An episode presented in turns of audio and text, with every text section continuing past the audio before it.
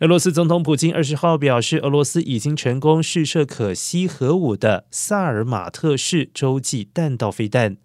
而这项武器将使得克里姆林宫的敌人三思而后行。普京指出，这一项确实独特的武器将强化我们武装部队的作战潜力，可靠的确保俄罗斯安全免于外部威胁，并使得那些咄咄逼人的发言、试图威胁我们国家的人士三思而后行。